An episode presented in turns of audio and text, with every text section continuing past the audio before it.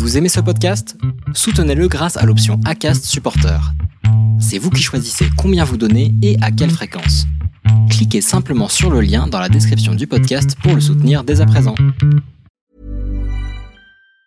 Planning for your next trip? Elevate your travel style with Quince. Quince has all the jet setting essentials you'll want for your next getaway, like European linen, premium luggage options, buttery soft Italian leather bags, and so much more. And it's all priced at 50 to 80% less than similar brands. Plus, Quince only works with factories that use safe and ethical manufacturing practices. Pack your bags with high-quality essentials you'll be wearing for vacations to come with Quince. Go to quince.com slash trip for free shipping and 365-day returns.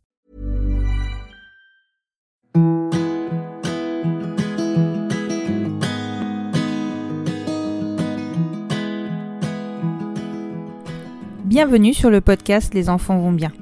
Ici, vous entendrez parler de PMA à l'étranger, de GPA, de conception artisanale, d'adoption et de bien d'autres termes qui accompagnent les parcours de conception de nos familles.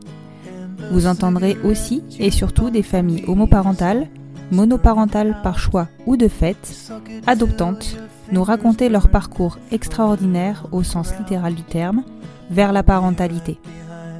Parce qu'en France, le chemin est bien avancé mais n'est pas encore abouti, je vous propose d'écouter des témoignages de nos quotidiens qui vont vous rassurer sur le fait que nos enfants vont bien. Dans ce deuxième épisode, je vais vous présenter l'histoire de Floriane et Mélanie.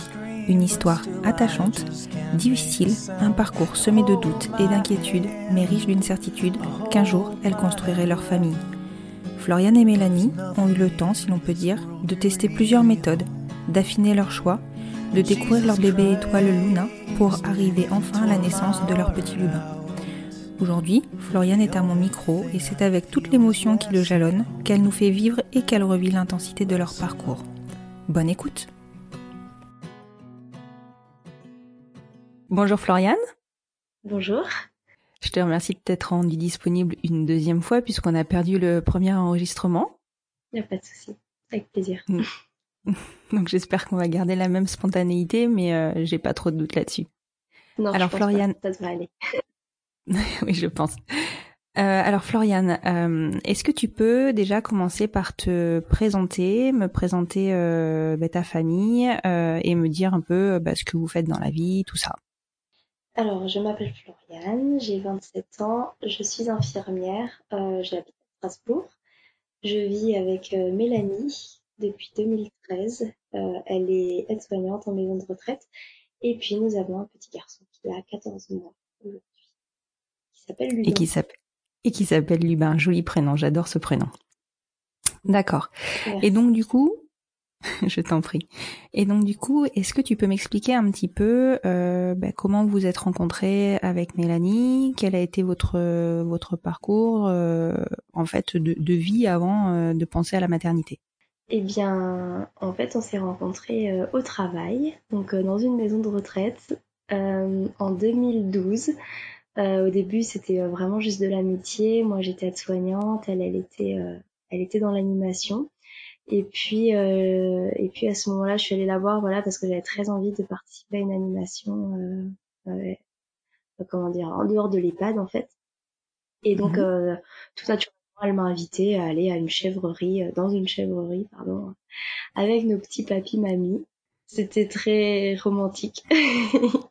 non, c'était les premières fois qu'on qu'on parlait vraiment, elle et moi, et qu'on qu'on parlait plus que travail, en fait. On parlait d'autre chose, quoi. On avait une vie à côté du travail, et c'est à ce moment-là qu'on le découvrait. D'accord. Et puis, euh, très vite, on a échangé nos numéros, échangé euh, MSN à l'époque. Euh, et euh, on se parlait, mais euh, tous les jours, quoi. Il n'y avait pas un jour qu'on se parlait pas. Et, euh, et, et, et voilà, il faut juste savoir que moi, à ce moment-là, j'étais déjà à Strasbourg, en fait, en 2012. Donc, j'étais rentrée juste pour les vacances d'été. Et, euh, D'accord. Donc tu l'as rencontré euh, sur ton travail d'été en fait. Voilà, exactement, sur mon travail d'été. Et donc, ça a été très vite. Moi, en septembre, je suis repartie, enfin, fin août, je suis repartie sur Strasbourg. Et en tout bien, tout honneur, on a gardé des contacts au début. Et puis, elle est venue une fois à Strasbourg, une deuxième fois, une troisième fois. Et puis, bah, la troisième fois, euh, on va dire le coup de foot, puisque ça faisait déjà presque dix mois qu'on se connaissait. Mais euh, voilà, on s'est embrassés et on, on, on a décidé de très vite euh, la faire tout quitter de là-bas et qu'elle vienne en Alsace. Donc en deux mois, c'était à faire classer quoi. en deux mois, elle a, elle a quitté, euh, quitté son boulot, sa maman et, euh, et elle, elle m'a rejoint à Strasbourg. Oui, en 2013, du coup, on emménageait ensemble. Le premier bisou, c'était c'était fin juin 2013, je crois. Et, donc en mi-juin, mi-août, pardon, elle était, elle était en Alsace avec moi. Et c'était, c'était, on n'a pas vécu tout de suite ensemble. Hein. On n'a pas vécu tout de suite ensemble. C'est-à-dire qu'on a, on avait loué deux appartements, l'un mhm. au-dessus de l'autre. On était toujours bien. Mais euh, voilà, on avait une petite, euh, petite route de secours quand même. D'accord. Et tu me disais que cet appartement, il vous avait surtout servi à entreposer euh, vos bagages, vos, meubles en trop, au final. C'était un gros Bronx. Moi, il servait de, quand on avait nos parents qui venaient, on les mettait là-haut. Euh, quoi qu'au début, euh, mon papa n'était pas au courant, donc une fois il est venu, je lui ai dit bah écoute Mélanie, te laisse ton son appartement, elle va dormir en bas avec moi. J'avais fait du pipeau un peu à ce moment-là parce qu'elle n'était pas du tout au courant de notre histoire. Et euh, et voilà, c'était drôle quoi. C'était euh, c'était bon l'appartement qu'on a payé un an mais qui servait à rien du tout, du tout, du tout. D'accord. Donc on vivait dans un mètre carré carré à deux, un lit, une place, une seule chaise. c'était euh, petit, mais c'était bien. voilà, exactement. Au moins tout est concentré et c'était cool. Donc là, on est en 2013, donc comme tu me le disais, euh, qu'est-ce qui se passe après? Et eh ben après, moi, je continue toujours mes études d'infirmière. Mélanie, elle, elle rentre dans euh, son école d'aide-soignante. Et puis, euh, et puis l'année 2014 se passe, on loue un autre appartement, beaucoup plus grand cette fois. Euh, et on commence à du coup acheter des petites affaires à deux et tout faire à deux et, et c'est encore plus cool qu'avant en fait, hein, presque, parce que là pour le coup ça devient concret. Mm-hmm. Et, notre vie continue, on adopte un chat, bon, bah, il est là. c'est vrai qu'il y a Flocon. Il y a Flocon, voilà. C'est le premier, euh, le premier point commun, euh, le premier attache commune, on va dire. Et puis euh, voilà, en 2015, on est toutes les deux diplômées. Mhm. Elle en juillet, moi en mars 2015. Et à ce moment-là, très vite, on parle bébé. très, très ah oui, d'accord, ok, c'est, c'est, oui. C'est vrai que ça aide en général le, premier CDI ou en tout cas le, le passage dans la vie active déclenche souvent les choses. Hein. Exactement. Avant, on a profité nous. Maintenant, euh, bon, moi, j'avais envie de bébé depuis, euh, je sais pas, depuis que j'étais lycéenne, je crois. Hein. donc, euh, donc c'est naturellement que, que c'était le premier sujet qui est venu sur la table très vite. Enfin, je veux dire, même tout de suite, je crois. Hein. on n'a pas attendu qu'on soit diplômé pour en parler. On en parlait déjà avant, mais on a concrétisé les choses, on va dire, à partir de 2015. On a envie que ça devienne concret, en fait, à ce moment-là. Et, et t'as Enfin, tu t'es jamais posé euh, la question euh, de, euh, de ta sexualité par rapport à bah, cette envie de bébé, puisque mine de rien, ça corse un peu les choses? Euh, Non, jamais. jamais parce que j'ai un utérus et deux ovaires. Donc je pense que je peux y arriver. Après, effectivement, il y a le qu'est-ce qu'on va faire, comment on va faire, comment on va s'y prendre, où est-ce qu'on va trouver des, des, petits spermatozoïdes, quoi. C'est là, c'est là la question. Mais il faut savoir que j'ai une une amie, enfin c'est la collègue de ma maman à la base, hein, qui est en couple elle-même avec une femme et qui elle-même à cette époque-là était dans les démarches pour avoir un enfant. Euh, et donc, euh, et donc c'est tout naturellement que je me suis tournée vers elle et euh, pour lui poser toutes les questions que j'avais envie de lui poser. Elle, elle passait, euh, elle passait par un donneur connu. Et euh, en fait, pour moi, ça me paraissait être la, la solution la plus simple et la moins onéreuse. Elle est toujours là pour moi, ouais. Bah, elle, elle a eu un, son enfant avant toi, du coup dans son parcours? Alors elle, elle a eu un parcours un peu compliqué avec euh, des grossesses faciles, tombe enceinte facilement, mais des fausses couches, euh, euh, plusieurs fausses couches, et puis elle est tombée malade, donc du coup elles ont repoussé le projet. Elle a eu, elles ont eu une petite fille en, en janvier 2017, si je ne me trompe pas. Donc voilà, elles ont, elles ont commencé les essais avant nous, mais elles ont eu leur petite fille en janvier 2017. D'accord, ok. Ok, donc du coup, euh, forte de, euh, de l'expérience de, de ton mentor, euh, tu te tournes d'office vers un donneur connu. Comment, comment vous faites alors vous, Comment vous le trouvez ce donneur? Eh bien, on, tape sur Google, cherche donneur de sperme. Et Google, c'est fantastique parce qu'on trouve plein de choses. en fait, j'en rigole encore, mais, ça, mais je, je, crois que j'ai supprimé mes historiques de mon téléphone parce que j'avais trop peur qu'on prenne pour une folle. Mais Mais c'était très curieux comme recherche. Mais on trouve pas ça sur Amazon, mais on en trouve. il y a des sites, il y a des sites spécialisés. Euh, voilà, donc il y a déjà un, grand site de coparentalité principalement qui existe, et puis après il y en a d'autres, il y a des forums, il y a franchement il y a plein de choses, mais euh, mais c'est pas évident du tout. En fait, aujourd'hui avec du recul, je me dis quand même, j'ai parlé avec des hommes que je connais ni d'Adam ni d'Ève, j'avais 22 ou 23 ans, je sais plus. Enfin, c'était quand même, euh, c'était vraiment curieux quand même. Ouais, c'est sûr. Et on a échangé avec plusieurs hommes. Ouais, c'est vraiment une démarche particulière. Oui, tout à fait. Et donc, on a échangé avec plusieurs hommes. Euh, on est tombé sur des cas, mais. Forcément. Incroyables, quoi. Enfin, qui faisaient ça vraiment juste pour. Euh, enfin, alors, il y en avait qui proposaient euh, oui, d'accord, mais je couche avec vous deux. Ou alors, oui, d'accord, mais c'est vous qui me masturbez. Enfin, des cas, mais. Incroyables. Et moi, je commençais un peu à déprimer. Bon, ça faisait qu'un mois que je cherchais, mais j'avais tellement envie de ce bébé que c'était long déjà un mois. Et je me disais, mais on va jamais trouver quelqu'un, quoi. Et puis, Là, on sort d'études financièrement, aller en Espagne ou Belgique, bah, c'est pas possible. Euh, oui, c'est clair que c'est un vrai budget. un peu à paniquer. et puis, il y, en a d'autres qui nous demandaient 200 euh, euros par mois, enfin, à chaque fois. on se disait, mais enfin, quel est le principe du don si on te paye? Enfin, on avait du mal avec ce, avec ce, ce procédé-là, en fait. Hein. Euh. Et, on voulait vraiment quelqu'un qui fasse ça, bah, je vais pas dire par le plaisir, parce que ça devait être bizarre de faire ça par le plaisir, mais qui fasse ça vraiment par un, bah, acte de générosité, quoi. On voulait vraiment que ce soit un projet euh, réfléchi et pas euh, je fais ça pour l'argent, enfin. Et donc, on a quand même trouvé quelqu'un qui répondait à ces critères. En fait, on voulait des critères, quelqu'un qui soit brun parce qu'on est brune, qui a les yeux foncés, est-ce qu'on a les yeux foncés. Et en fait, très vite, on a laissé tomber ces critères parce qu'on s'est dit, euh, c'est pas les plus importants pour nous, en fait. D'ailleurs, il y a notre, le géniteur de notre fille est blanc aux yeux bleus, donc rien à voir avec nous, mais bon. Donc du coup, on a, on avait beaucoup échangé avec cet homme, avec qui on avait euh, vraiment de bons contacts au début par email. Et puis on a fixé un premier rendez-vous. Donc là, on est août 2015. Euh, on a fixé un premier rendez-vous à un café euh, une ville en, à mi-chemin entre lui et nous. Et puis euh, voilà, on a parlé de tout et de rien. Mais vraiment, c'était comme si c'était un ami, un copain, enfin un pote qu'on n'a pas vu depuis euh, plusieurs années. On parle de nos vies, du travail, de métro boulot de dos, j'ai envie de dire. Mm-hmm. Et puis on se sépare.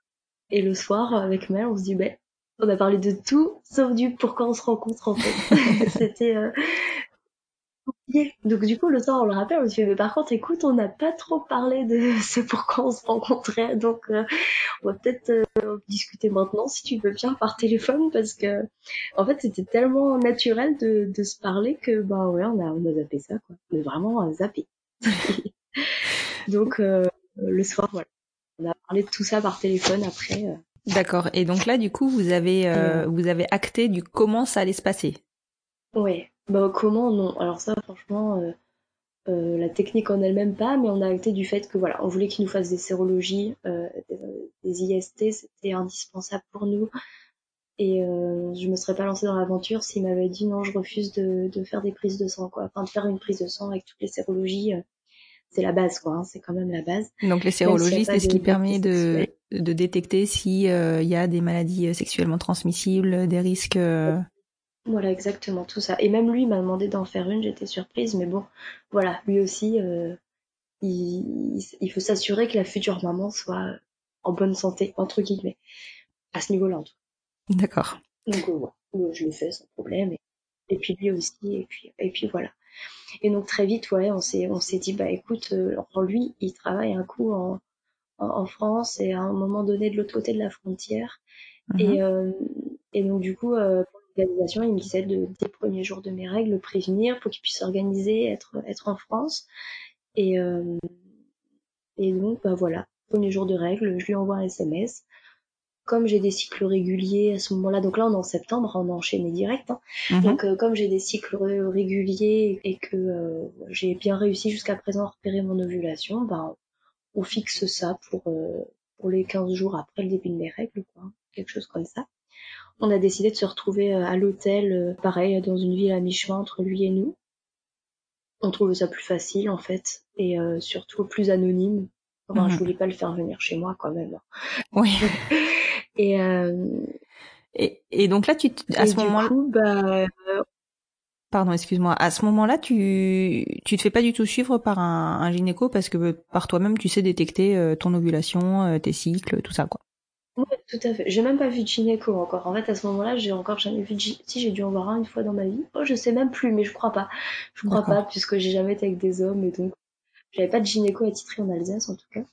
Donc euh, donc voilà je, on fait notre petite tambouille à nous euh, dans le plus grand des secrets, à part, euh, à part mon ami mentor qui est au courant de toute l'histoire, mais, euh, mais voilà, sinon il n'y a personne d'autre. Et puis, on se retrouve donc bah, d'abord dans un endroit pour boire un verre avant et encore une fois, on, se voit, mais enfin, enfin c'est curieux parce que moi, moi par contre, j'étais flippée hein, sur ma chaise euh, avec mon diabolo de menthe devant moi là. Je me suis dit mon Dieu, mais comment ça va se passer dans une heure ou deux heures? Mais bon, lui et Mélanie, en tout cas, elle parlaient de tout et de rien. C'était fantastique, ça détendait un peu l'atmosphère. À l'aise, Mélanie. Et euh, Ouais, ouais, moi j'étais flippée, hein. j'avais les mains moites, je me rappelle, je me suis dit, mon Dieu, mais comment ça va se passer? Bref, et euh, donc après on rejoint notre chambre d'hôtel, et euh, lui il fait sa petite affaire, nous on attend tranquillement dans le couloir. Alors après on a repéré qu'il y avait des caméras, ils ont dû se demander ce qu'on faisait, mais bon c'était quand même très curieux. Mais, mais du coup il fait, sa petite affaire dans la salle de bain, Et, après, il, sort et il nous dit voilà, c'est fait. Bah, vous me redites quand est-ce qu'on se voit. Ça, je, je, vous souhaite que ça fonctionne du premier coup. Et il se barre et à nous de rentrer en jeu. Et euh, bon, là, on récupère, euh, on récupère euh, ce qu'il nous a laissé, donc le sperme, et puis les pipettes, tout ça. Hop là, on fait l'injection et, et on attend. Voilà. Et c'est, j'ai froid, je tremble, ben, parce que je suis stressée en fait. Je sais pas pourquoi je suis stressée. Bah, c'était quand même, voilà, c'était un aboutissement. Oui, c'est ça. C'était l'étape numéro une de peut-être une une belle histoire. Donc ouais, c'était c'était de l'euphorie, je pense. pas du stress, mais de l'euphorie. Et du coup, comment vous êtes procuré euh, tout le matériel nécessaire euh, pour, euh, pour l'insémination artisanale? Je travaille en laboratoire. Voilà. J'ai des seringues, des petits postérieurs alors j'en pique un ou deux par-ci par-là, ça se voyait pas. Puis de toute façon, des pots d'urine, on les donne, euh, enfin n'importe qui va dans un labo en disant j'ai besoin d'un pot pour pour une analyse d'urine, on nous le donne. Après, on en fait ce qu'on veut en fait. Hein. Donc euh, donc voilà, je, j'empruntais. non, j'empruntais pas, je prenais des pots d'urine au travail. Participation de l'employeur. Et, puis, euh, voilà, c'est ça. Et puis seringue, non, on n'a pas utilisé une seringue parce que le bah, bien sûr une seringue sans aiguille, hein, mais ça me faisait un peu peur le petit bout, j'avais peur que ça me fasse tout mal. Alors j'ai, on a pris une pipette doliprane pour euh, enfants. J'ai été acheter du doliprane pédiatrique et j'ai utilisé la pipette, pardon, pour ça. voilà. D'accord, bonne, bonne idée en soi, système D. C'est ça, mais très artisanal. Hein, on tape aussi sur le artisanale, mais on, trouve plein de résultats, c'est incroyable. Moi, je pensais que j'étais seule au monde, quoi. Mais non, en fait, je suis pas seule. D'accord. un tuto YouTube. voilà, ça aide. Ah ça y a pas, par contre. Ah, pas. ça y a pas, mais ouais, mais il y a toute une communauté qui est hyper euh, soutenante et euh, alors, alors j'ai trouvé cette, cette communauté sur les, les forums euh, sur internet, mais c'est vrai que ça aide en fait de pouvoir échanger son histoire avec d'autres et qui vivent la chose et, qui et du coup nous conseillent, nous soutiennent, nous, moi, ça m'a beaucoup aidé. D'accord. C'était moins seul. D'accord. Donc voilà. Bon, bref. L'insémination est faite. on retourne à Strasbourg. Et puis, ben, on attend. Voilà. On attend 14 jours. Les 14 jours les plus longs de notre vie. Euh, oui, c'est ça. Et puis ceux où on se crée tous les symptômes euh, du monde euh, dans notre tête. Et pourtant, on les croit réels, ces symptômes, mais c'est vraiment que dans notre tête. Et au bout de 14 jours, bon, bah, échec. Et franchement, je le vis plutôt bien. Parce que voilà, c'était euh, c'était tellement fait à la one again. C'était un, un brouillon, c'était un, coup d'essai, on va dire, ce coup-là. D'accord, sans pression. Ouais, sans pression. Franchement, sans pression. Euh... Non, franchement, c'était c'était cool. C'était cool. On recommence.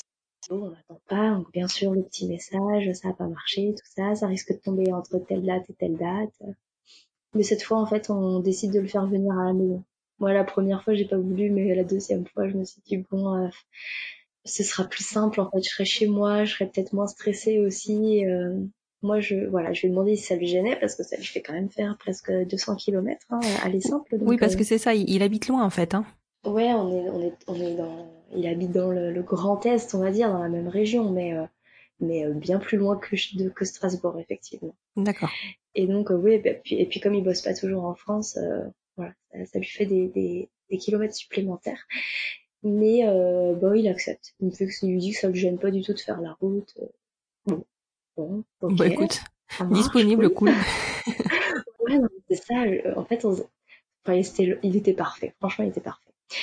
Et puis donc, il monte euh, octobre, novembre, décembre. Bon, on... non, décembre, on n'a pas fait décembre. Octobre, novembre et euh, échec. Mais bon, voilà, encore une fois, euh, on est pressé. Franchement, je suis vraiment pressée d'avoir ce bébé. Mais euh, bon, voilà. Je sais que ça peut mettre du temps, donc ça, ça met du temps. Et puis bon, les chances, euh, les chances que ça marche, elles sont pas non plus euh, énormes quoi, à chaque cycle. Donc, euh, Oui, effectivement, sur une insémination artisanale, les chances, enfin, je sais pas si tu t'étais renseigné sur les, les chances hein, de, de, de succès, mais euh, il me semble qu'elles sont euh, relativement faibles, voire plus faibles qu'une grossesse classique, non? Bah, en fait, c'est-à-dire que si c'est inséminé dans, dans les deux minutes qui suivent, euh, qui suivent le, le recueil par le, le géniteur, non, technique, ma gynécologue avait l'air de me dire à l'époque que effectivement ça pouvait très très bien euh, prendre, euh, que les, les chances étaient à peu près euh, égales à un rapport sexuel en fait. C'est juste que faut pas les laisser une heure, et une heure trente, faut pas aller au resto quoi, hein, pendant qu'ils sont dans leur petit pot parce qu'effectivement à température ambiante, mais si c'est fait très vite, alors nous c'était fait, mais j'ai chronométré une fois en moins de deux minutes quoi. Il était sorti de la salle de bain, hop parti, et nous c'était déjà déjà inséminé quoi. Ah oui, On faisait vraiment ça très très rapidement. Bon, je, je, je chauffais un peu ma salle de bain pour pas qu'ils aient trop froid, mais bon, ma gynécologue avait l'air de dire que les chances étaient, euh, étaient à peu près les mêmes. D'accord. Après, euh, on sait pas, je crois qu'on a pas assez de recul. Et donc, bref, janvier, on refait un essai, du coup. Mes dernières règles doivent être en, je sais plus, vers le 20 janvier 2016. Euh, je m'en souviens puisque, bah, cette fois-ci, ça marche. Voilà. Forcément, Cette du coup, ça marque. euh, ça. Donc, les dernières règles, elles, elles marquent, voilà.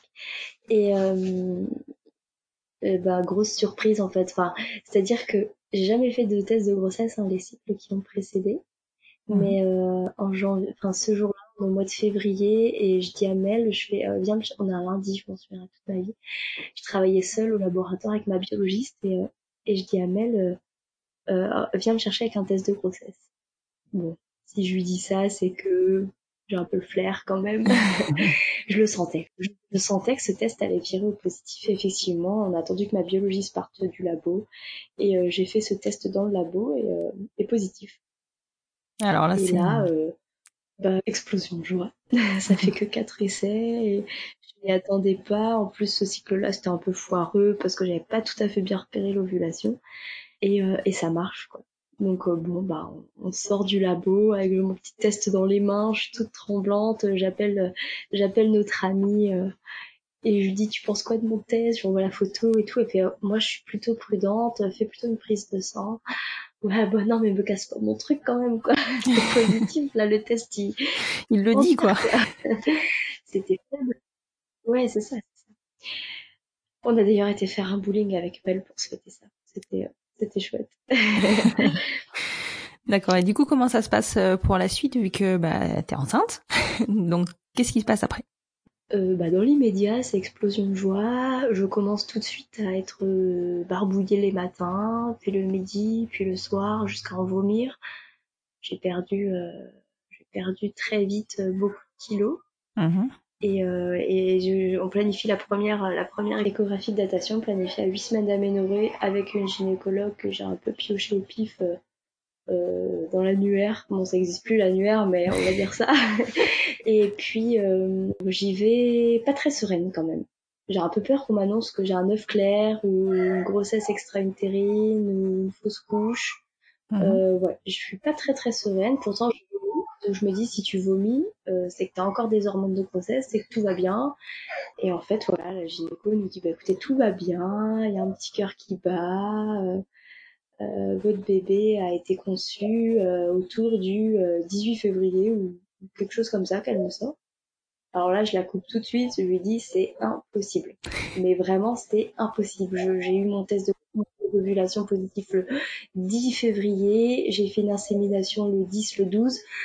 C'est c'est pas possible, il peut pas être conçu le 18 ce bébé. Elle me dit bah écoutez, regardez les, les- au, au- au niveau des mesures, en tout cas, c'est- pas un bébé du 10 février, c'est plutôt un bébé du 18. Ok, donc là, elle est en train de me dire que mon bébé est petit. Enfin, moi, c'est comme ça que je l'intègre, en fait. Oui, et puis en plus, c'est vrai qu'à ce, à ce stade-là, les jours sont hyper importants dans la croissance du fœtus. Donc, Tout à fait. Et puis même, et puis même, il peut pas être consul 18. Elle me dit que les spermatozoïdes, ça vit longtemps. Ouais, ok, mais pas l'ovule, quoi. c'est pas possible. Elle est pas gynécologue, cette dame. Non, je fais Et puis, euh, et puis bon, le, l'échographie, voilà, elle passe, elle prend le reste des mesures, j'ai assez de liquide. Enfin, franchement, elle prend tout, tout va bien. Et pour elle, tout va bien. D'ailleurs, elle le note, tout va bien. Voilà. Elle écrit dans son compte rendu que le bébé mesure tant, euh, qu'il y a une bonne activité cardiaque. Euh, et, euh, et elle me sculpte, et puis bon, on repart de l'écho. Alors, je suis, très heureuse. Franchement, je suis très heureuse. J'ai une activité cardiaque, j'ai la photo de mon petit poids là entre les mains. Et puis, euh, et puis voilà, on appelle tout de suite euh, nos parents parce que nos parents étaient au courant de la grossesse. Enfin, surtout nos mamans. On appelle nos mamans, euh, voilà, explosion de joie, c'est trop cool, tout va bien. on est sur un petit nuage. Je continue de vomir mes tripes, mais dix fois par jour. J'ai envie de pastèque, mais on est en février, donc euh, compliqué. Pas de pastèque, à l'horizon. Voilà. Et puis, euh, et puis voilà, là je commence à rentrer dans une spirale infernale de ça va pas. Je sens que mon bébé ne va pas bien, donc je vais aux urgences.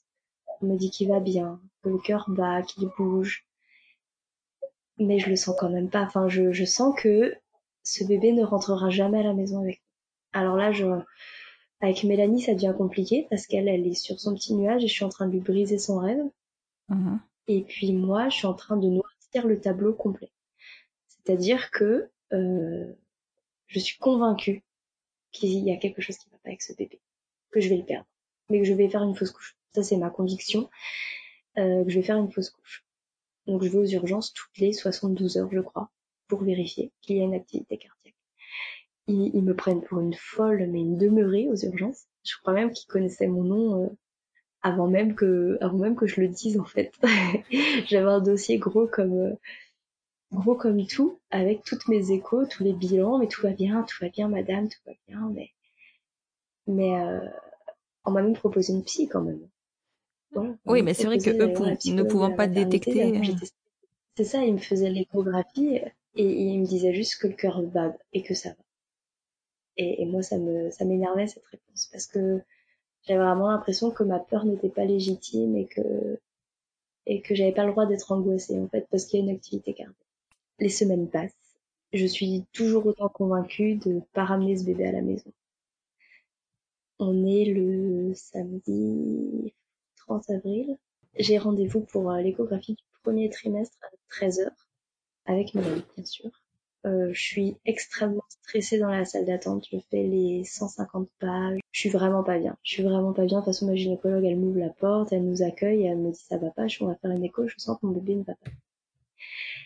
On, on, elle prend pas la carte vitale. Hein. Elle me pose direct sur la table d'échographie pour me rassurer parce qu'elle me dit mais si votre bébé va bien, il n'y a pas de raison qu'il n'aille pas bien. Et, et euh, elle me fait l'écho euh, elle me dit, voyez, on entend bien. Elle met tout de suite sur le cœur, enfin, elle, fixe le cœur direct, elle, elle, fait écouter les battements du cœur, effectivement, un bon rythme cardiaque. Et elle me dit, vous voyez, il y a une activité cardiaque, donc vous n'avez pas fait une fausse couche. Mais je, je, souris pas, hein. je suis pour autant persuadée qu'il y a beaucoup de choses qui ne va pas. Et là, son visage se dégrade, elle se liquifie devant mes yeux. Et je lui fais, vous voyez que ça va pas elle me dit effectivement il y a un problème. Il y a la clarté nucale est, pas bonne. Et je lui dis c'est une trisomie. Enfin voilà, dans ma tête on fait un raccourci. Oui, euh, clarté nucale pas bonne trisomie. Et puis euh, elle me dit non, c'est pire que ça. Ok. Et là il y a un blanc, un, silence. Euh, Mélanie elle sait plus où se mettre parce que moi ça fait déjà cinq semaines que je lui dis tous les jours que ce bébé va pas bien et qu'elle, elle me dit, mais arrête un peu d'être pessimiste. Et, là, elle se rend compte que j'avais raison, en fait. Elle culpabilise un peu, en fait, de m'avoir dit arrête d'être pessimiste, alors que, alors que je sentais depuis des semaines que ça n'allait pas avec mon bébé. Et que j'expliquais pas hein, pourquoi je le sentais, mais euh, c'était, euh, c'était viscéral, quoi. Et puis, euh, et puis, ma gynéco me, me donne le compte rendu, elle me donne les échographies, enfin les, les clichés qu'elle a fait qui ne sont pas les petits clichés de profil que toutes les mamans ont de leur bébé à l'écho du premier trimestre. Hein, moi, j'ai juste, euh, je vois pas très bien ce que j'ai sur les échographies. C'est euh, des mesures, j'imagine la clarté du cas. Je, clairement, je vois pas du tout ce qu'il y a dessus. Elle me donne un compte rendu, une lettre euh, que j'ai du mal à déchiffrer avec des mots que je comprends pas. Elle m'ausculte pas. Alors à ce moment-là, je lui demande mais vous m'auscultez pas? Elle me dit mais non, ça sert plus à rien. Alors que, je, en fait, c'est curieux parce que je, je, m'attendais à ce qu'il y ait quelque chose qui aille pas, mais en même temps, je suis complètement dans le déni. Mm-hmm. Et elle me dit, euh, vous irez à la maternité euh, euh, la semaine prochaine. Sauf qu'on est le week-end du 1er mai, c'est fantastique. À la maternité, à part les urgences, je vais pas trouver grand monde, quoi. Oui. je, je sors de chez la gynéco, elle nous fait payer, bien sûr, je sors, enfin, on sort, pardon, on est dans la petite cour devant chez elle et je m'effondre je, je pleure, je j'arrive plus à respirer, je suis je suffoque, enfin je suis vraiment au, fond du trou. Alors que je m'attendais à cette à cette nouvelle en fait, c'est ça qui est curieux. Encore aujourd'hui, je me dis mais tu t'y attendais et pourtant c'était le choc, mais en même temps, je crois que je, je m'attendais peut-être inconsciemment à ce qu'elle me dise que tout aille bien, mais pour de vrai en fait cette fois. Mais et et bref. Et du coup, j'appelle notre amie. Euh, j'appelle une fois, deux fois, elle décroche pas, elle a pas de famille, mais mais elle finit par décrocher, elle m'entend pleurer, j'ai même pas le temps de dire un seul mot. Et elle comprend tout de suite que voilà, que ça va pas et, et que notre bébé ne va pas bien. Elle fait, fait une, il y a plus d'activité cardiaque, c'est ça, parce qu'elle, elle, elle, a des antécédents de fausse couche, donc euh, bon, oui, c'est un peu à ce qu'elle attend ce que je lui dise, quoi. Je dis, mais non, pas du tout.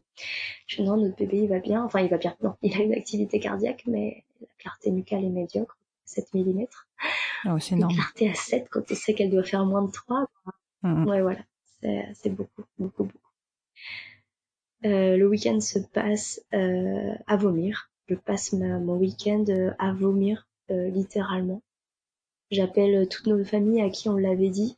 Oui, parce que quand même raconter que deux jours avant, je suis allée aux urgences. Des fois, deux jours avant ma T1, j'étais aux urgences parce que j'étais sûre que mon bébé n'allait pas bien. Et l'interne m'a fait une écho sous toutes les coutures. Elle m'a dit tout va bien.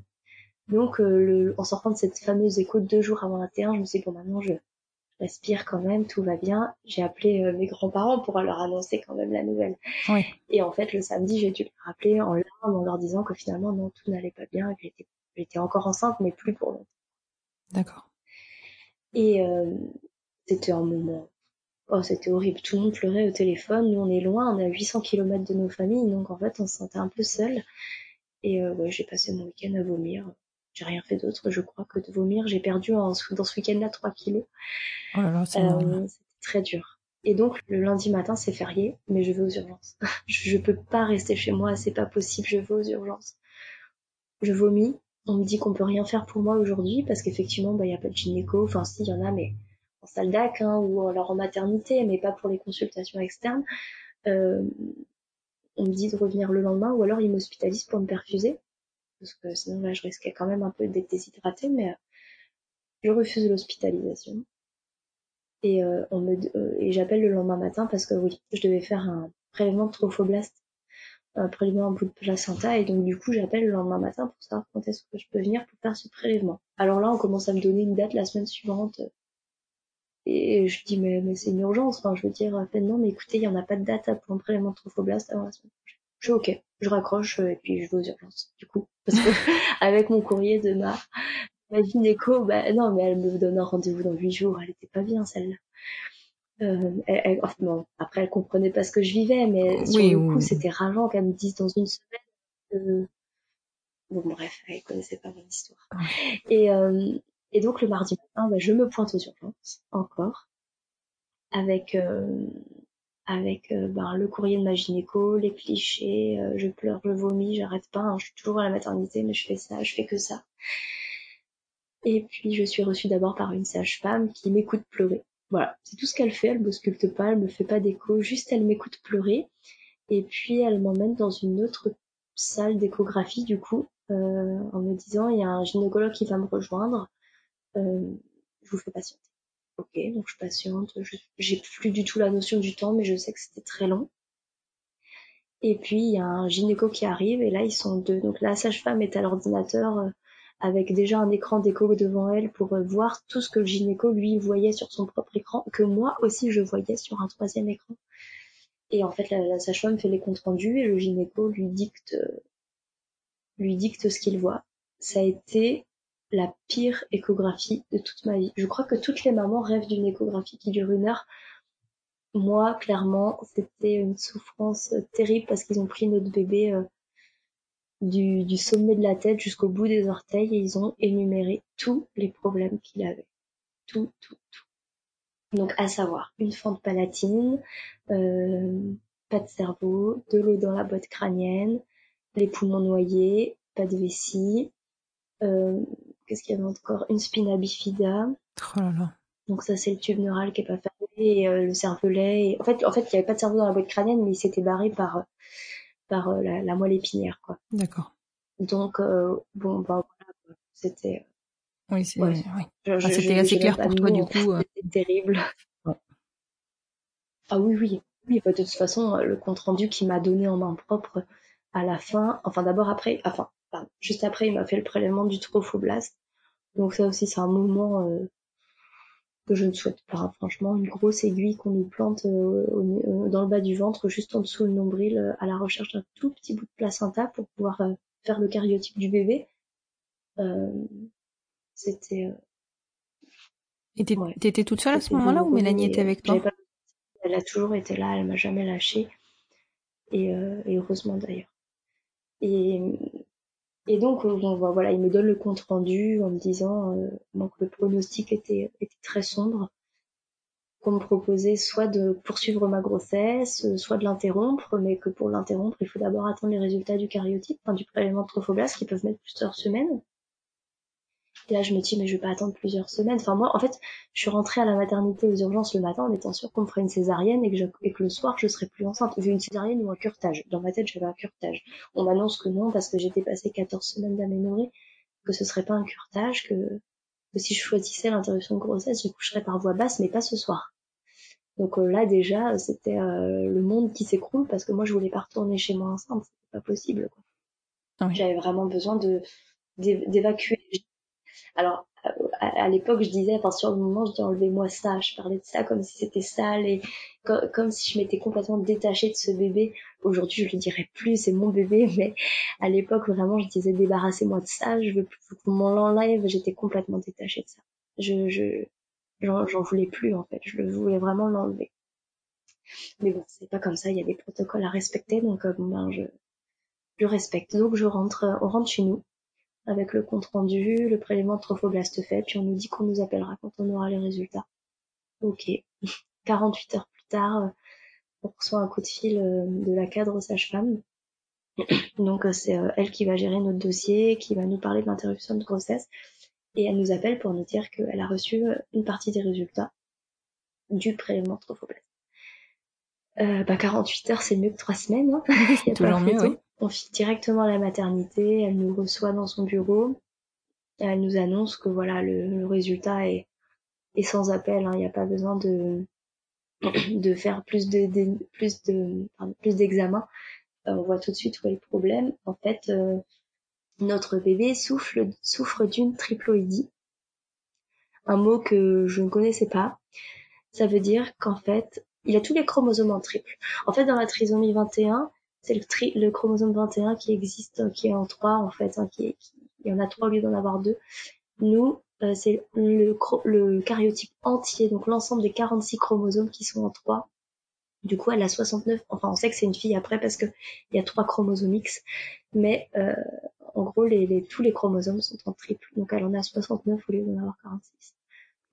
Et ça, oui, c'est. c'est de ma faute déjà. C'est génétique, c'est pas génétique. Comment Enfin, je veux dire, c'est ça peut être lié au donneur. C'est. C'est t'as pas de chance. Au moment de la division cellulaire, il y a un truc qui s'est pas fait. Bah, la division cellulaire, en fait, elle s'est pas faite.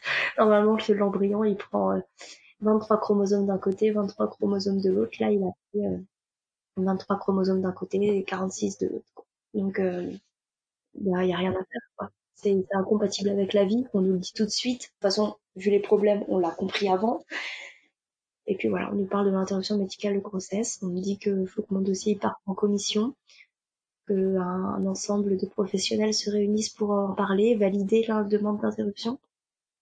Mais on me dit aussi que elle ne mettra pas refusée et que euh, on peut déjà prendre le rendez-vous pour le déclenchement. D'accord. Là, Donc là, on est le 4 mai. Oui, là, du fait de la, de, de la, oui, de la gravité de la situation, ils peuvent d'ores et déjà te donner un rendez-vous et puis euh, programmer tout ça. Euh, à la maternité, tout à fait. on Donc en fait, on, on me dit de rentrer à la maternité le, 8 mai au soir, c'est un pour permettre le déclenchement le, le lundi matin. La gynéco euh, ou la sage-femme, je sais plus, n'a pas réussi à me poser hein, parce que clairement, à 16 semaines, mon col n'est pas du tout favorable à un accouchement, donc donc bah, elle n'a pas réussi. Elle me dit on fera le travail demain demain en salle de naissance. Je demande avant d'aller en chambre euh, qu'on fasse une échographie. J'ai besoin de savoir si le cœur de mon bébé bat toujours ou pas. On m'annonce qu'il bat toujours et euh, pour moi c'est pas du tout une bonne nouvelle.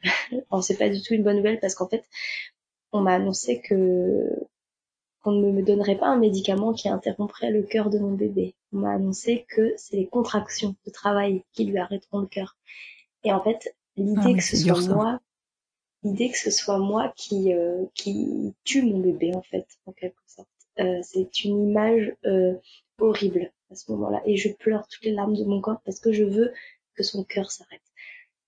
Je passe ma nuit à prier pour que son cœur s'arrête. Vraiment. J'en avais j'en avais une boule au ventre en fait. Je crois même que j'aurais refusé le déclenchement tant que tant que le cœur ne s'était pas arrêté euh, la nuit se passe, tant bien que mal, je suis toujours malade, toujours. Et puis euh, le lundi matin à 8h, on vient me chercher, on nous emmène Mélanie et moi en salle d'accouchement. Et là, la sage-femme très très gentille qui me prend en charge me, ramène des cachets à prendre par la bouche et elle compte aussi m'en mettre des par voie vaginale en fait. Hein, c'est pour euh, favoriser l'ouverture du col, en fait, le ramollir et, puis permettre, euh, permettre l'accouchement. Euh, je, demande une écho. Elle me dit que l'appareil d'écho est pas ici. Je fais, je prendrai rien tant que j'ai pas eu d'échographie. Je veux vraiment une échographie. Donc elle se débrouille, elle cherche un appareil à échographie dans le service euh, de, de Saldac et puis euh, elle me fait une écho. Elle parle pas, donc je, je sais pas ce qu'elle voit parce que dans les échos qu'ils ont en maternité, on, nous on voit pas, on a, nous on n'a pas l'écran en fait, ils ont juste eux l'écran. Mm. Et puis elle me, elle me dit euh, j'ai plus d'activité cardiaque. Je, je m'effondre en larmes. C'est un soulagement, mais il y a, il y a pas de mots en fait. Je suis vraiment vraiment soulagée de ce, de ce qu'elle m'annonce parce que je me voyais pas du tout, euh, je me voyais pas du tout tuer moi-même mon bébé. C'était, euh, c'était impensable pour moi. Du coup, euh, du coup, je, je, je, prends ces médicaments. Voilà, je, je, sais que le cœur de mon bébé s'est arrêté. Je lui parle, je, je, je la remercie. C'est une petite fille. Je la remercie. Euh, je la remercie en fait d'être partie et, et euh, de, de, me permettre de pouvoir euh, mettre une fin à cette histoire en fait. Donc je prends les médicaments. Il est 8h30, quelque chose comme ça. Euh, elle revient, la sage-femme vers 10 ou 11 heures. Les contractions commencent un peu à faire effet. Euh, j'ai mal, très mal au ventre. J'ai une pomme à la place de l'utérus euh, qui apparaît à chaque fois que j'ai une contraction. Mais euh, pour le moment, je tiens le coup parce que bah je sais que la péridurale risque de ralentir le travail et j'ai pas envie d'être là pendant 24 heures quoi. Donc je, je, tiens le coup. À 10 heures, elle me redonne une flopée de, de médicaments par voie par voie vaginale et par voie péroce. Et puis euh, Mélanie va manger vers midi, quelque chose comme ça. Elle monte en chambre parce qu'il y a un plateau qui a été livré pour elle. Donc elle, elle monte manger vite fait. Moi pendant ce temps-là, je réclame la péridurale. De toute façon, elle peut pas être avec moi pendant la pause, donc euh, seule. Euh, franchement, j'avais une équipe exceptionnelle. L'anesthésiste était une femme en or. Elle me, je, je vomissais, je, je pleurais, j'avais mal, je me tortillais. Je perdais énormément de sang mais toujours pas le bébé. Hein. Je perdais énormément de sang. Euh, elle a réussi à me poser, euh, à me poser la, la péri euh, difficilement, mais elle a réussi. Elle a dû trois fois changer ses gants stériles parce qu'à chaque fois elle me prenait la main ou elle me touchait pour pour me rassurer. En fait, tout simplement, mon corps entier mhm. était était tout blanc et j'étais bon, j'étais pas bien. C'était vraiment pas une belle journée ce jour-là. Et puis Mélanie revient, la sage-femme euh, m'ausculte vers 13h. Donc là, la péri est posée. Euh, Euh, elle m'ausculte, elle me dit vous pouvez juste un petit peu pousser s'il vous plaît, donc bon, ben, je pousse. Hein. Et là, elle me dit ça y est, vous avez accouché. ah oui, ça a été, ça a été très rapide finalement, enfin, si on peut dire ça comme ça. Ouais, ça a été très rapide et puis euh... et puis en fait, enfin, quand on regarde les films, quand on entend tout le monde parler de l'accouchement, vous avez accouché, c'est c'est un moment joie, il y a le bébé qui pleure, il y a tout ça. Et moi, il y avait un silence, mais je, je m'entends mmh. encore ce silence. Il était pesant, il faisait trop de bruit en fait. Le silence faisait trop trop de bruit. Je j'ai une larme qui coulait toute seule sur les joues. Mélanie est partie avec la sage-femme parce qu'elle avait envie de voir euh, notre petite fille. Euh, d'ailleurs, on lui a donné un prénom, on l'a appelée Luna. C'est pas le prénom qu'on lui mmh. aurait donné si elle avait vécu jusqu'au bout, mais mais voilà, Luna, c'était euh, ce petit prénom-là. À ce moment-là, on l'a décidé, je crois, en cinq minutes, quand la sage-femme nous a dit que j'avais accouché. C'est elle qui nous a proposé de lui donner un prénom. Enfin, elle nous a demandé si on avait envie de lui en donner. Et c'est ce prénom-là qui est sorti, euh, mais euh, toute seule, mais elle m'a regardé. ouais. on n'avait pas décidé ensemble avant, en fait, tout simplement, mais mais Mel, je vais pas la acquiescer. Moi, j'ai sorti ce prénom, je sais pas pourquoi, et, et puis voilà, c'était comme ça. Et puis, euh, trouve donc seule dans cette grande salle. Je, j'appelle ma mère directement, je pleure et je fais ça y est, j'ai accouché. Mais je pleure, mais je crois même pas que si j'ai dû lui dire, mais alors euh, avec beaucoup beaucoup plus de hachure que ce que je viens de faire là, je, pleurais tellement, j'étais mal, j'étais vraiment très très mal. Parce que je j'en avais envie hein, la semaine dernière euh, voilà j'étais rentrée à la maternité avec l'envie qu'on me fasse une césarienne et qu'on me l'enlève. Et puis là on me l'a enlevé. Et euh, encore une fois c'est comme quand euh, comme quand je savais que ça allait pas et qu'on me l'a annoncé pour de vrai ben ça fait encore plus mal en fait et, et bon bref Mélanie est revenue avec des photos du bébé que j'ai pas voulu voir. J'étais pas prête en fait. On est retourné en chambre quelques heures plus tard. J'avais faim.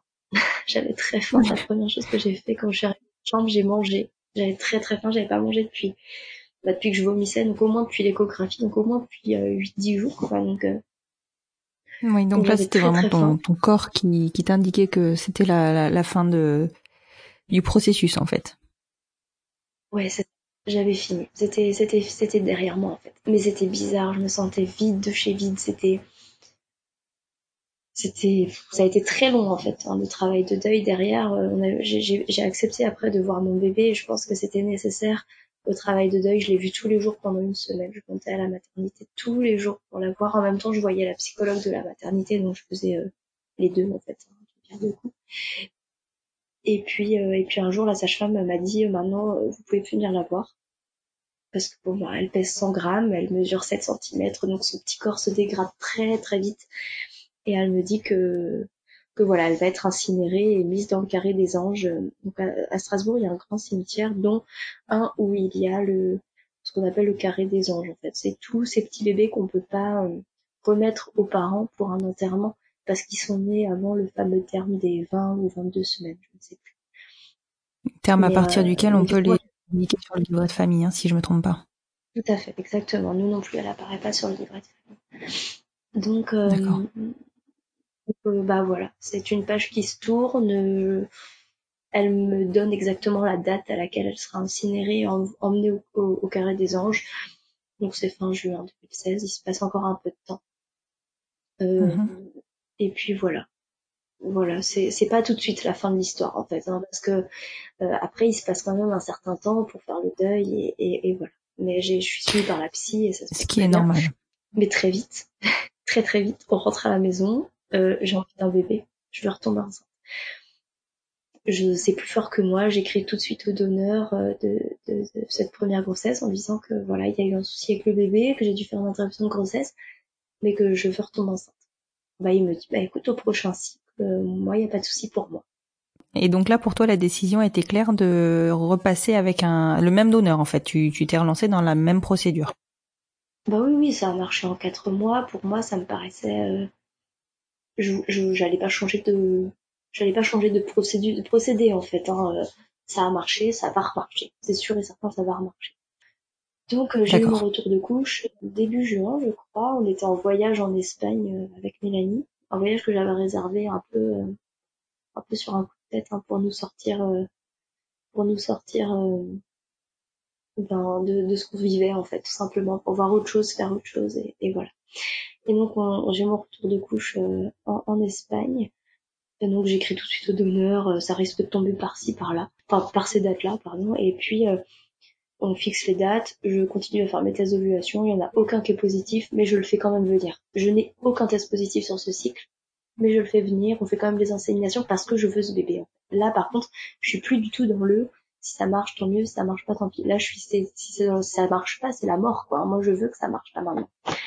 Oui, là tu étais déjà dans ton processus, dans ton enfin dans ta tête, enfin t'avais ce bébé en ligne de mire quoi. Donc c'est vrai que comme il enfin ça s'est arrêté euh, Enfin, ça s'est arrêté. Enfin, je comprends euh, complètement que tu sois vraiment dans le dans l'après, dans l'après quoi.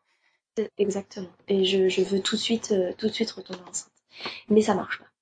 On retente le cycle d'après, zéro test d'ovulation positif, ça marche pas.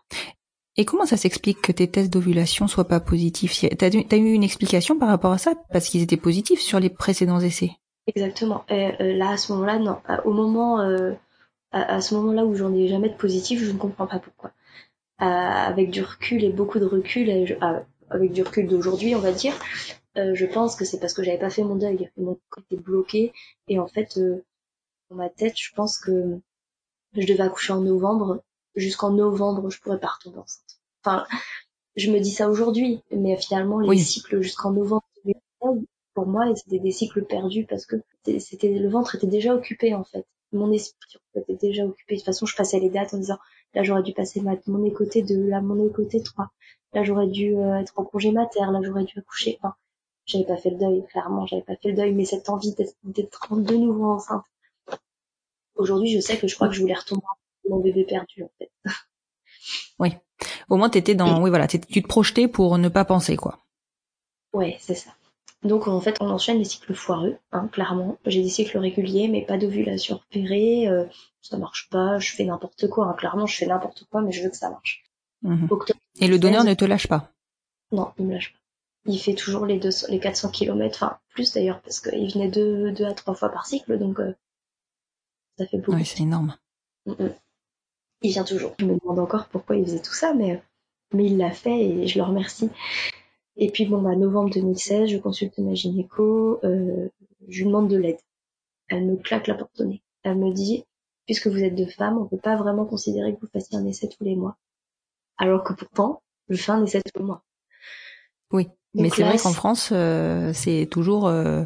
Enfin, les gynécos n'ont pas le droit de suivre des couples, euh, des couples homoparentaux. Exactement. Donc, euh, donc bah là, en fait, c'est la deuxième douche froide de l'année. Hein je me dis mais comment je vais faire? J'ai pas d'éducation, je je j'ai l'impression que j'y arriverai plus jamais en fait à tomber enceinte. Et en fait, en, en, parallèle, je suis sur les réseaux sociaux et euh, une, une fille d'Alsace me dit euh, "Écoute, j'ai un gynéco à Strasbourg. Euh, elle est un peu un peu âgée, mais elle, elle est super cool. Elle fait de la PMA. Demande-lui. Peut-être que." Donc, je prends rendez-vous chez trois ou quatre gynécos à la fois, dont cette celle-ci en me disant que parmi les trois quatre, il y en a bien un quand même qui va accepter de me tendre une main, quoi. Je demande pas grand chose, en fait, juste qu'on m'aide. Et donc, euh, je vais chez cette gynéco en janvier 2017. Et euh, effectivement, je peux dire en la voyant physiquement, elle va me jeter, mais au presto. Je vais passer plus de temps dans la salle d'attente que dans son cabinet, en fait. Et en fait... J'en rigole, mais c'est, c'est pas, ça devrait pas être le cas. Non, non, mais non, oui, non, c'est clair que ça devrait pas être le cas, mais, mais, mais vraiment, on voit imaginer quoi, on croit pas du tout qu'elle va nous aider, quoi. Et puis en fait, euh, en fait, elle, prend notre histoire très à cœur, elle est très touchée par euh, ce qu'on a vécu et euh, elle me prescrit du clomide, comme ça, direct. Clomide. Et c'est pas ce que j'aime, pas comme ça. Nous, on a, en même temps, on a décidé de plus passer avec notre donneur, parce que là, en fait, on se dit, ça se trouve, c'est lui qui a un problème. On devient parano, hein, vraiment, on devient vraiment parano. Donc on décide de passer par Cryo. Cryo qui est banque de la... sperme. Voilà, la banque de sperme danoise qui, euh, qui à l'époque en tout cas, pouvait euh, envoyer des paillettes en France. Chez les particuliers. Parce que à l'heure d'aujourd'hui, ils peuvent livrer, mais pas chez les particuliers. Ils peuvent livrer dans les cliniques, euh, les... choses comme ça. Mais oui, à l'époque, ils livraient encore chez les particuliers. donc nous l'a rendu sur le site de Secos, de Secos n'importe quoi, de Cryo à, à choisir notre donneur. Alors c'est un vrai magazine peut choisir s'il veut les blonds, s'il mesure 1m80, brun, enfin son groupe sanguin, euh, sa voix, on peut entendre le son de sa voix, voir des photos de lui quand il était petit, euh, son écriture manuscrite, enfin, nous on a choisi euh, le plus anonyme de tous, c'est-à-dire qu'on sait rien de lui, à part la base quoi. Donc, donc là, sur ce procédé-là, en fait, tu choisis, tu fais le choix d'avoir un donneur totalement anonyme, alors que tu, dans l'insémination artisanale, tu connaissais tout ton donneur finalement. Oui, oui, c'est vrai, mais parce que dans l'insémination artisanale, euh, si un jour mon enfant veut le rencontrer, il peut. Il peut le rencontrer, mhm. il peut euh, éventuellement euh, le voir une fois. C'est pas impossible parce que nous on lui avons demandé, il était d'accord. Chez Cryo, c'est pas possible en fait. Il est pas anonyme, enfin on, on, sait rien de lui, on sait pas. Et euh, on sait juste, comme dit, son écriture, le sens de sa voix, euh, ce qu'il fait dans la vie, et ce qu'il aime, euh, s'il aime le sport, le tennis ou le basket. Enfin, ça nous apporte rien du tout. Et en plus, plus on a d'informations, plus la paillette est chère. C'est déjà très cher. Et donc clairement, on, s'en fiche en fait. On s'en fiche un peu de oui, tout parce ça. Que... ce qu'on veut, c'est que tu interviens sur le, la notion de budget, donc effectivement, euh, Cryo, je crois que la paillette tourne autour de 2000, n'importe quoi, tourne autour de 200, 250 euros. Voilà, exactement. Bah, ça peut monter jusqu'à 400 ou 500 euros parce qu'il y a différents. Euh, c'est incroyable, il y a différents. Euh, comment dire Différentes qualités. que Voilà, c'est ça. Il y a des modes 5, mode 10, mode 15, mode 20, et en fait, c'est le nombre de spermatozoïdes par millilitre. Quoi. Donc forcément, 5, mode 5, c'est moins bien que mode 20. Mais du coup, c'est aussi très cher. Et en plus de ça, il faut rajouter tous les frais annexes, euh, donc tout ce qui est frais de port, frais de transport, frais de conservation. Ouais, ouais, ouais. Euh, en fait, on, a le choix entre de la, la glace euh, sèche, donc des vulgaires glaçons dans une boîte de polystyrène, ou de l'azote. Sachant qu'il mhm. faut que ça tienne le plus longtemps possible. Donc, euh, donc l'azote, c'est quand même le plus recommandé quand on n'est pas tout à fait sûr de la date d'insémination. Ça tient 8 jours, je crois. Donc en fait, on mhm. passe commande le premier jour de règle en disant on veut une expédition à telle date. Euh, c'est très Et là, ils te garantissent un délai de livraison. Ouais, dans les pas 48 heures. D'accord. Donc euh, nous, en fait, on l'a fait livrer en point relais parce que ben on travaille. Encore un autre faute dans notre parcours. Avec notre pièce d'identité, chercher notre colis, le gars il nous donne euh, au milieu de tous les cartons où il y a peut-être des fringues, des jouets, j'en sais rien. Il y a nos petits spermatozoïdes. Mais le gars il le sait pas. on a pris le tram hein, avec notre petit euh, notre petit contenant d'azote. C'était c'était drôle. Enfin, en, fait, en, notre parcours, il est, il est semé d'embûches, mais qu'est-ce que c'est drôle pas. Et puis, euh, on arrive à la maison, on les met sur le balcon, parce que bah, on est en janvier, on a le caille, donc euh, c'est très bien sur le balcon, et on peut se réchauffer. Et puis, bon, bah, je fais les contrôles chez ma gynéco, et là, hyperstimulation. Pas d'insémination possible. Ouais, donc tu, ré tu surréagis en fait au chlomide. Exactement. Surtout que moi, j'ai mes paillettes qui sont sur le balcon quand même. Hein. Euh, je me dis, mais comment je vais je vais, vais pas les perdre. Je peux pas les recongeler dans mon congélateur, ça marche pas comme ça. Et, puis. Euh... T'imagines dans ton congélateur? Pourquoi pas À côté des glaces. Et puis euh, je rappelle Cryo. Paniqué, je fais qu'est-ce que je dois faire? Je peux pas faire insémination, hyperstimulation, tout ça. Donc il me dit bah vous nous renvoyez les paillettes, on les recongèle chez nous. Et puis euh, on vous les renvoie au prochain cycle et on vous, vous aurez juste les frais de port à repayer frais de port qui sont quand même de 200 euros. On est loin oui, voilà, c'est ça. Hein, Donc 200 euros dans chaque sens, hein, c'est ça? Euh, Non, juste, ah, juste c'est l'aller-retour. Il y a quelqu'un qui vient rechercher le colis, c'est compris dans les 200 euros, 250. Bon bah ok, on n'a pas le choix de toute façon. Donc euh, bon bah on laisse finir ce cycle, j'ai mes, j'ai de nouveau mes règles qui arrivent, on recommence cette fois avec un micro dosage de chlomide. J'étais à un comprimé, là on est passé à un demi. Donc, euh, donc là, ça va. J'ai deux follicules, mais, mes paillettes reviennent. Hein, je fais revenir mes paillettes. Et puis, euh, ma gynéco valide l'insémination. Donc, euh, je la fais avec Mélanie à la maison en après-midi. Et puis, et puis voilà. Alors, c'est encore plus chiant que qu'un donneur connu parce que là, pour le coup, nos paillettes sont congelées. Si elles se décongèlent trop, c'est mort. Si elles se décongèlent pas assez, c'est mort. Donc en fait, il y a, y a, un laps de temps qui est minuscule et euh, c'est de la loterie, vraiment. oui, parce que comment tu peux le déterminer, toi? Enfin, t'as pas un thermomètre que tu as une sonde que tu imposes. Enfin, tu vois, c'est.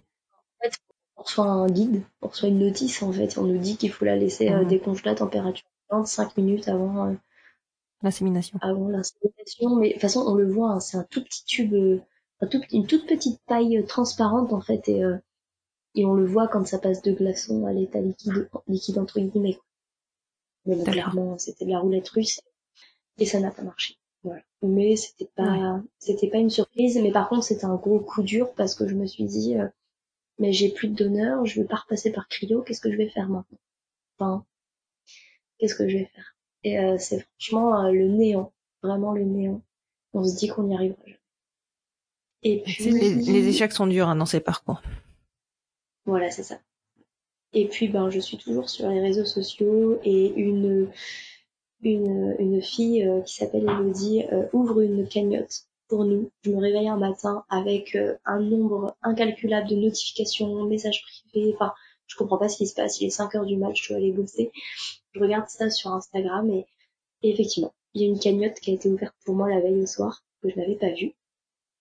Les Mhm. partages ont fusé toute la nuit.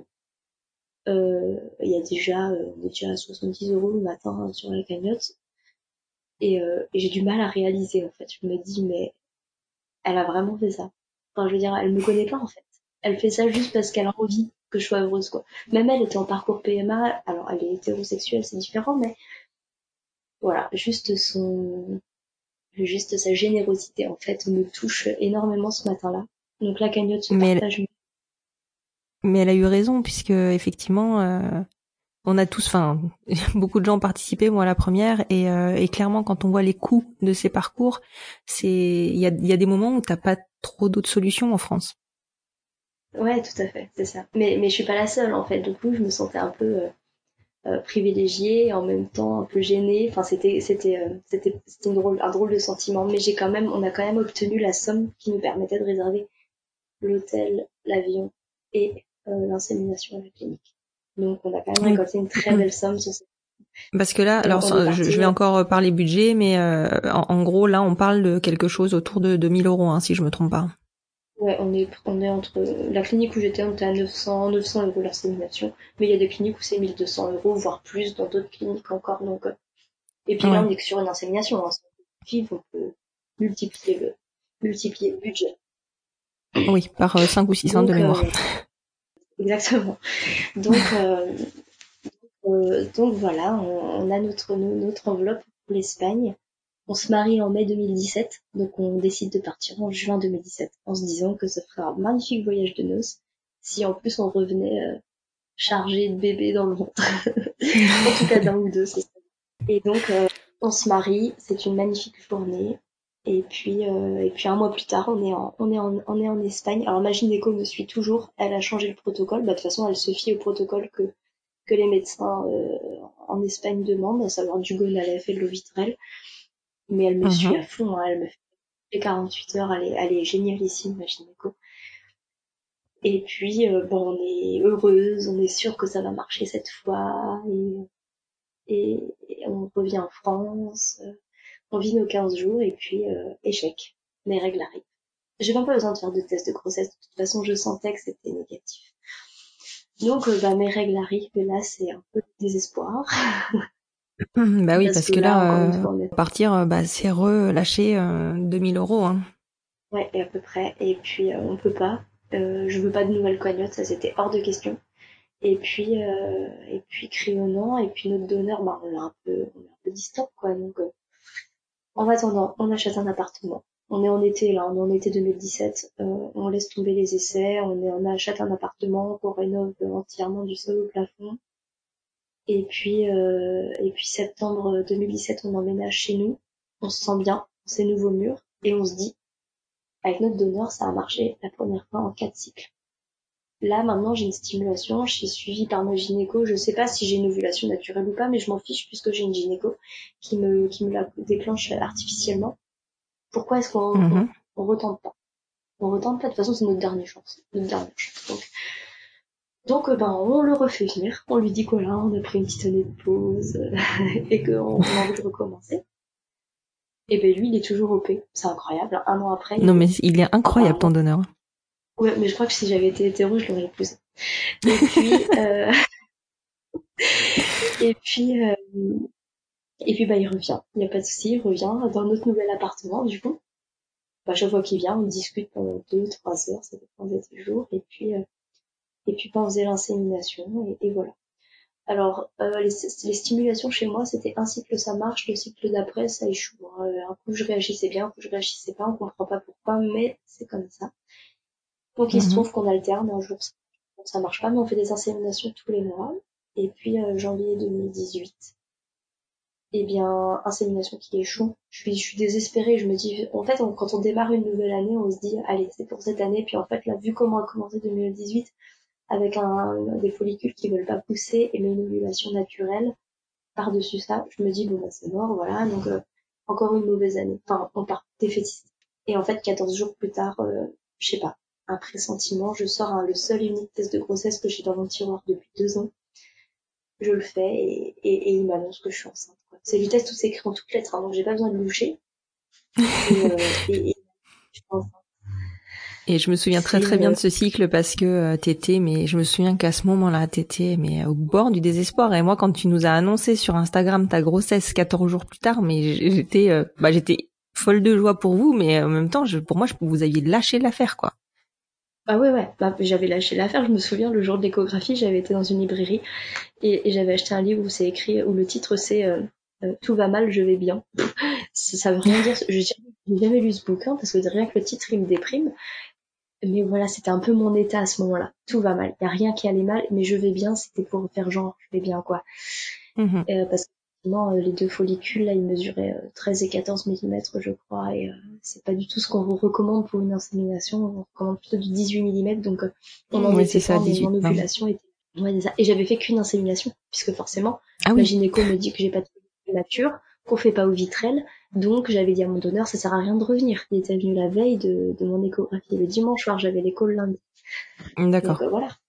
Oui, donc vous avez tenté parce qu'il était là, mais euh, concrètement, euh, vous auriez pu ne rien faire, quoi. Exactement. Et puis, Comme quoi, ça bah, veut surtout dire que finalement, ça veut surtout dire que finalement, il n'y a, y a pas de bon et de mauvais cycle et qu'on peut rien prévoir. La nature est toujours plus forte. Exactement, exactement. C'était la grosse surprise. Euh, je, fonce au laboratoire le lendemain midi. Alors je travaille dans un labo, mais je ne fais pas mes prises de sang dans mon labo.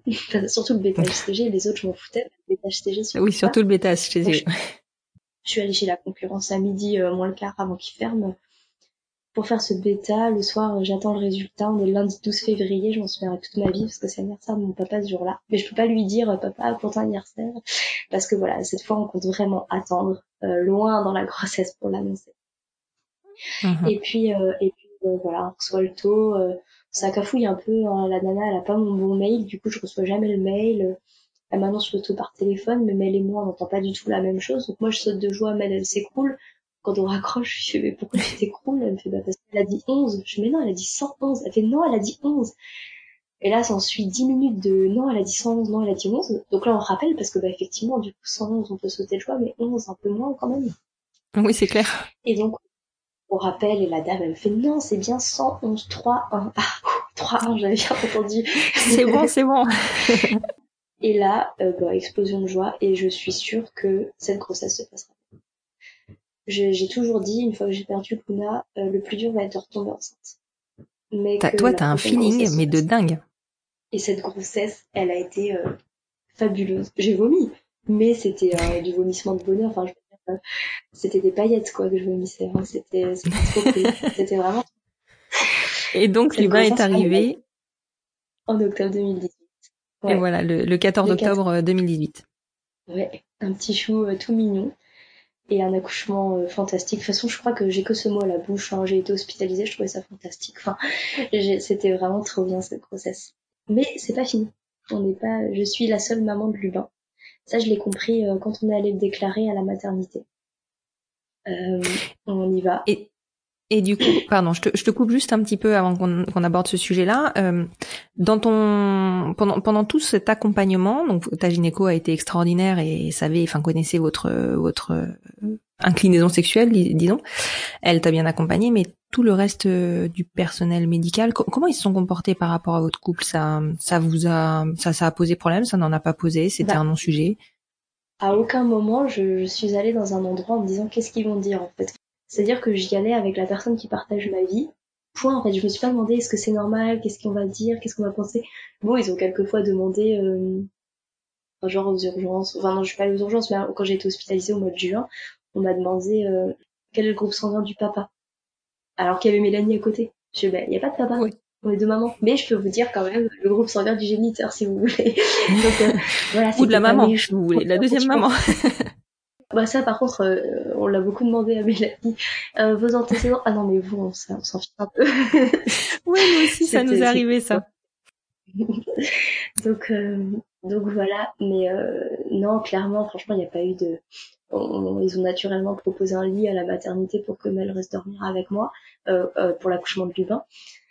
Euh, ma gynéco, elle nous suit, toutes les sages-femmes qu'on a croisées. Enfin, franchement, on a eu, on a eu aucun souci. Quoi. Enfin, la sage-femme qui nous a, qui m'a accouché, euh, elle a toujours proposé à Mel de voir. Est-ce qu'elle veut voir Elle voit les petits cheveux. Est-ce que vous voulez voir Enfin, voilà, il n'y a pas eu de, il y a pas eu de, de Oui, vous étiez deux parents. Ouais, voilà, on était un couple, quoi. Enfin, enfin, moi, je me suis pas sentie anormale, entre guillemets, ou, ou différente, ou je sais pas quel mot je peux employer, mais je me suis sentie, bah, comme n'importe quel couple qui passe la porte des maternités. D'accord. Et donc, ce n'est pas fini. Ce n'est pas fini. Non, en fait, ça, je l'ai pas compris tout de suite que c'était pas fini. Pour moi, je disais, ça y est, j'avais ma famille. Deux jours après, on va déclarer Lubin euh, à l'état civil. Donc, je sais que notre je sais que notre livret de mariage, euh, livret de famille du mariage par ne sera pas rempli à ce moment-là, puisqu'il faut que Mélanie l'adopte. Ça, je le sais. Mais par contre, ce que mhm. je savais pas, c'est que sur l'acte de naissance, Mélanie ne figurerait pas du tout. Ah oui, tu, tu te doutais pas de ça. Ah non, non, mais je suis trop naïve, moi. Moi, pour moi, j'ai ma famille, enfin, on est, on est deux, on, est deux parents à avoir voulu un enfant, donc j'ai mon nom de jeune fille, en fait, sur l'acte de naissance. Et c'est ça qui m'a le plus marqué, c'est qu'en fait, je suis une mère célibataire qui a accouché d'un bébé, père inconnu. Voilà, en gros, c'est un peu ce qu'il y a décrit sur l'acte de naissance initial. Et en fait, quand elle me tend en papier, euh, je lui fais, mais par contre, il y, a un problème, je suis mariée, c'est pas mon nom, ça c'est mon jeune fille, mais il y a mon nom marital quand même. Elle me dit, non, mais ça, ça compte pas. Et là, quand elle m'a dit, ça compte pas, j'ai pleuré, comme une madeleine dans son bureau. Je me dis, mais comment ça, ça compte pas, je me suis mariée, comment ça, ça compte pas? Enfin, je veux dire, mon mari, il manque... connu. Enfin... il manque vraiment de tact, hein. le personnel de mairie, euh, nous, ils nous ont fait des trucs aussi improbables. Ouais, non, mais j'ai pas compris, en fait, ça, ça compte pas. Donc elle m'a expliqué. Mais Mélanie avait compris, elle, elle, elle, avait intégré, en fait, qu'elle apparaîtrait même pas non plus sur l'acte de naissance. Mais j'ai pleuré. Mais comme une madeleine, en fait, parce que, pour moi, on était deux mamans à avoir voulu sept enfants, et là, il y avait que moi, et j'étais une mère célibataire, en plus. Alors, je suis pas une mère célibataire, quoi, je veux dire, ça fait deux ans que je me bats avec euh, une personne que j'aime pour avoir sept enfants. Et euh, je l'ai très mal pris. Franchement, je l'ai très très mal vécu. Mais bon, ça a été vite passé. On est retourné dans la chambre et puis, et puis on est rentré chez nous le lendemain. Mhm. On n'a pas tout de suite pris rendez-vous chez le notaire, pour prendre rendez-vous chez le notaire, mais parce qu'en fait, on avait des visites, on avait envie de profiter de notre bébé et pas de plonger le nez dans les papiers. Et puis en fait, encore une fois, pour nous, on était déjà une famille, quoi. Donc après, tout le reste, c'était euh, une formalité annexe, oui. obligatoire. Ouais, voilà. Est-ce que c'était vraiment, enfin, oui, c'était indispensable pour Mélanie, mais mais pour vivre tous les jours, non, ça l'était pas. Et du coup, on a un peu tardé. On a pris rendez-vous chez le notaire que pour ces deux mois. Alors, le rendez-vous du mhm. notaire, euh, Mélanie n'est même pas obligée. Je suis, euh, en gros, la mère qui autorise. Mélanie, si elle, vaut mieux qu'elle vienne quand même, mais elle sert à rien. Je suis la mère qui autorise cette femme à adopter mon enfant. c'est très curieux. C'est, Est-ce que j'autorise Mélanie et Vélio à mon enfant. Enfin, je, peux aller choisir n'importe qui dans la rue. Bon, faut être marié quand même. Mais en gros, euh, pas sauf si c'est un homme. Donc, j'ai pas besoin d'aller chez le notaire pour qu'il devienne le père de l'enfant. Mais par contre, euh, Mélanie, faut que je signe, faut que je paye 250 euros, 3 minutes de rendez-vous pour, euh, pour, pour autoriser à ce qu'elle soit la mère de notre enfant. C'est très curieux encore. Oui, c'est très curieux. Mais, bon, c'est la procédure. Et encore, tu parles de 250 euros. Je ramène ça beaucoup à l'argent, mais parce que finalement, ça rythme quand même un petit peu nos parcours. Euh, 250 euros pour le premier acte et 200, 200, au moins 200 euros de mémoire pour la non-rétractation. Alors nous, on a, alors nous, elle a été gentille, elle nous l'a envoyé par mail. Ah, c'est cool parce que nous, on a dû se redéplacer et repayer.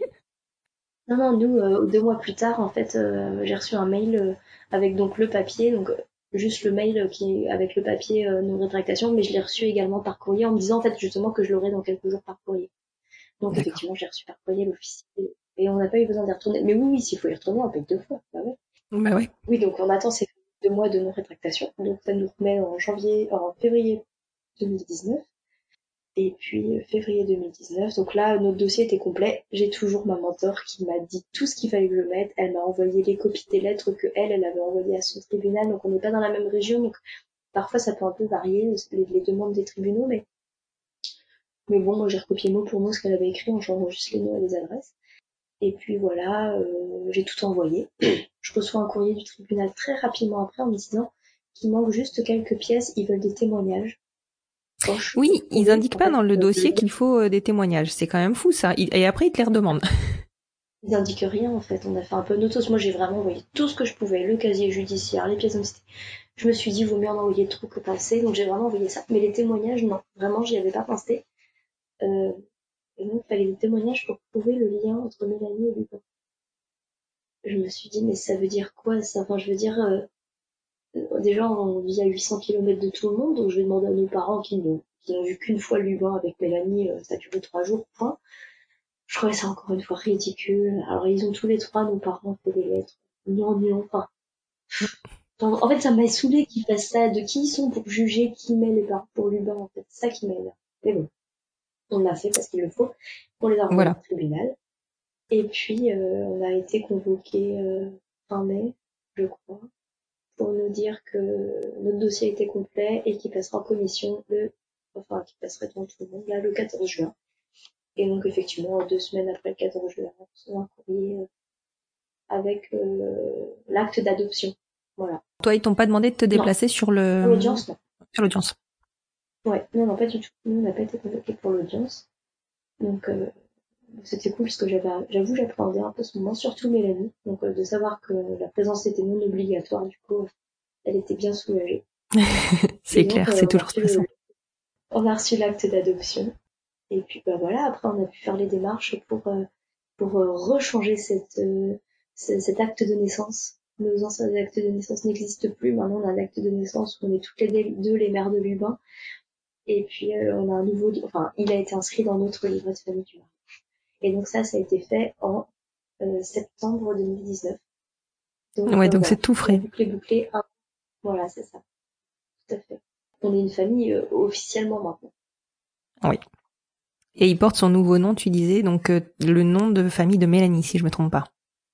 Il porte les deux. Il porte son nom, enfin, le nom marital, que, enfin, le nom de Mélanie, qui est le nom de Mélanie, et puis mon nom de naissance.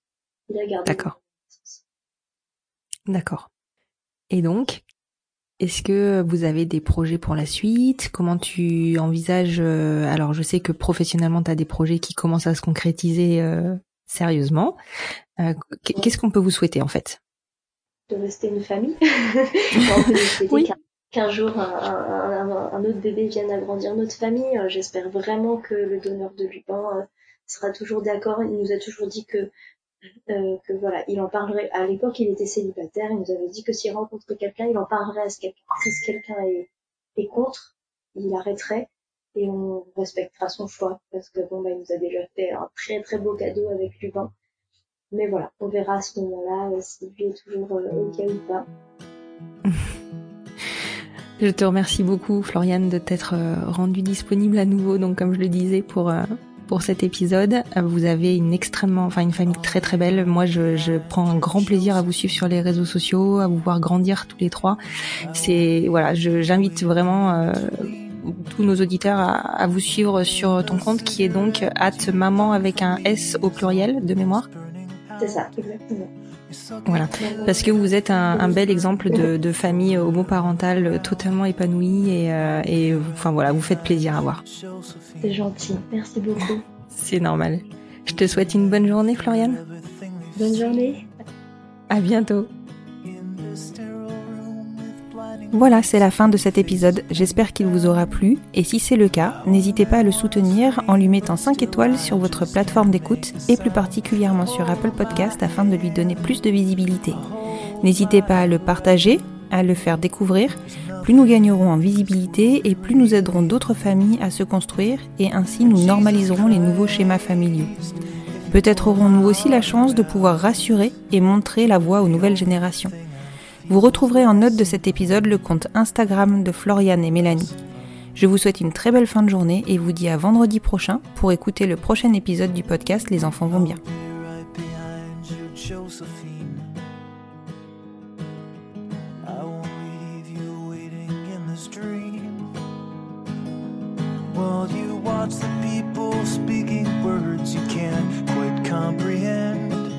You asked me if I'd pinch you, but my fingers wouldn't bend. I'll be right behind you, Josephine. Just like I was when we were 17.